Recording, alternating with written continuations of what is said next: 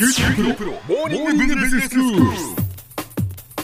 今日の講師は九州大学ビジネススクールでコーポレートガバナンスがご専門の岩崎勇先生です。よろしくお願いします。よろしくお願いします。幸福成功のための哲学というシリーズでお話しいただいています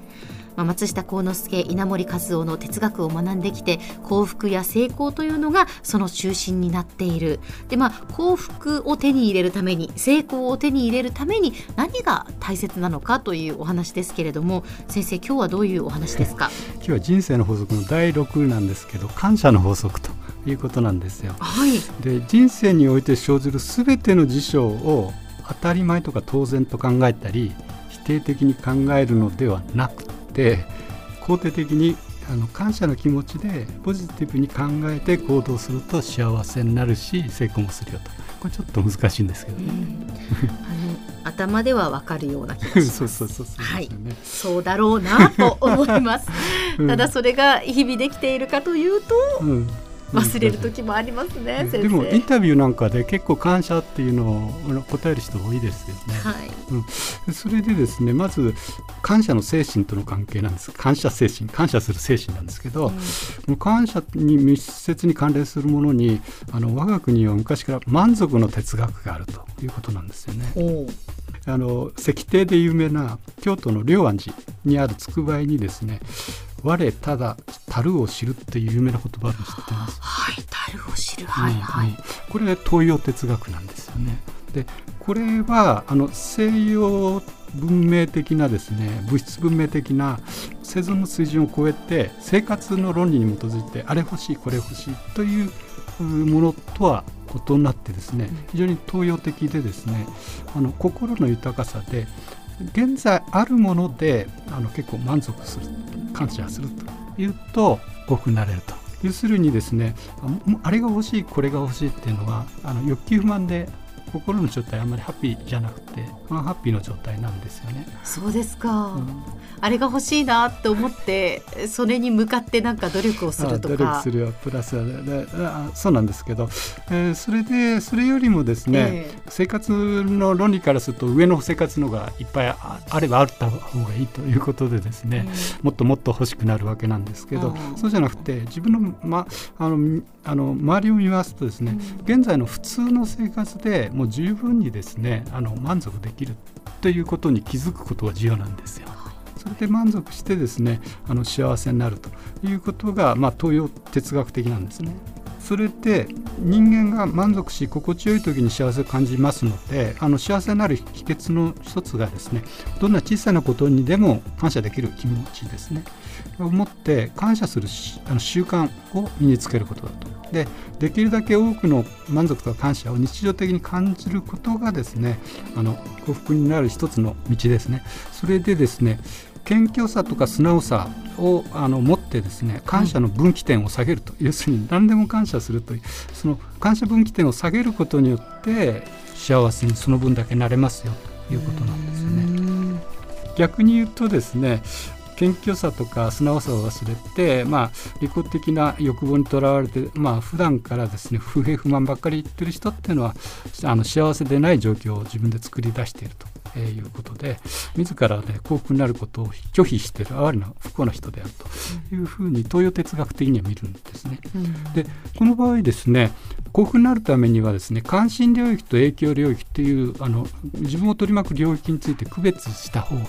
ということなんです。自分の関心領域って結構広い領域持ってるじゃないですか、はい、それと自分が影響をしうる領域というのを明らかに区別して関心領域についてでかつですね影響領域にないものについてはもうこれは全面的に受け入れた方がハッピーなんです。で逆にですねあの影響を与えられる領域であれば積極的にそれを改善していくと。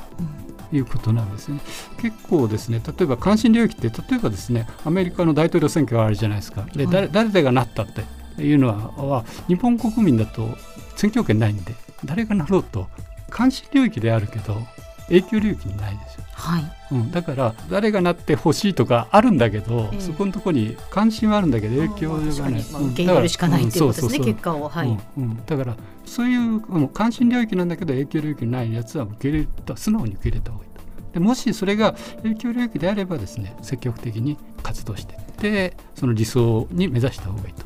いうことなんで関心はあるんだけど影響しえない領域についてはもう全面的に受け入れた方が ハッピーにはなれるということですね。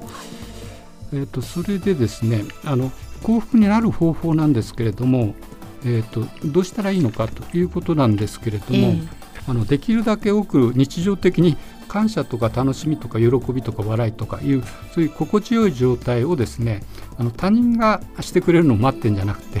自分自身で作り出す努力をすると、えー、いうことが非常に重要なんですよね、はい、要するに自分がハッピーになるために他人待ってんじゃなくて自分でそういうのをどんどん作っていくそういう状況を作っていると。ということで満足とか感謝とか楽しみ笑いのですね習慣化ということを常に考えていくことが重要ですよと。それでですね自分がハッピーになるためには自分の機嫌を上手に取るっていうことが重要なんですけどこういう概念あります？自分の機嫌を上手に取る、ね、要するに上司とかいうの機嫌取りやるじゃないですか、ええ、そういうんじゃなくて自分の機嫌を上手に取っていくってことが非常に重要なんですよ。自分が自分をってことですか？そうそうそうそうどうしたら機嫌が取れるいや取れるように習慣づけるんですよね。これが重要なんですよ。だから一般の人はあの気づいてないけど上司とかの機嫌取りするじゃないですかあれじゃなくて自分自身がマイナスにならないように少なくてもゼロ。マイナスにならない落っこちないようにゼロまたはプラスの状況にいつもしていくように。だから何でもポジティブな面明るい面とかね積極的な面を常に常に見ていく。で常に常に考えていくということが非常に重要なんです。それによってあのハッピーになる他人の機嫌取りです。自分の機嫌取れるかどうか。だそれがあの自立であの自分が律する方の方なんですけど自律的っていうんですね。あの他人あのいろんな状況例えば上司が怒ってるっていう状況でも自分のあの心はハッピーに機嫌を取らないといけないんです。それがハッピーになるあの根本なんですよね。そうですか、修行が必要です先生。面白いでしょ、えーでは先生今日のまとめをお願いします。えっと幸福とか成功のためにはですね感謝の心で生きることが非常に重要であるということです。今日の講師は九州大学ビジネススクールでコーポレートガバナンスがご専門の岩崎勇先生でした。どうもありがとうございました。ありがとうございました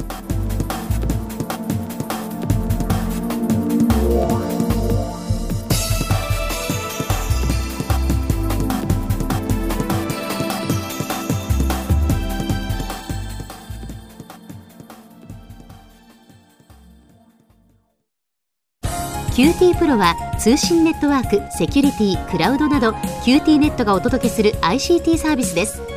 九州中に展開した光ファイバー網を基盤に一番身近なビジネスパートナーとして九州の企業自治体の皆様をサポートします。